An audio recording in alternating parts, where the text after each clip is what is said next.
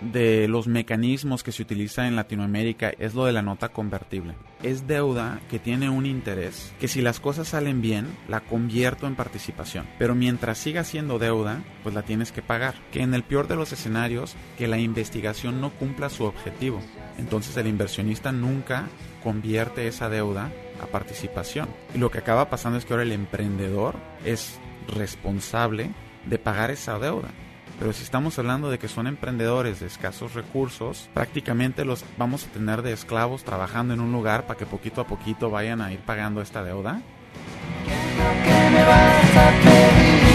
Esta entrevista completa y otras conversaciones con los latinos de Silicon Valley las encuentras en el Tercos.com.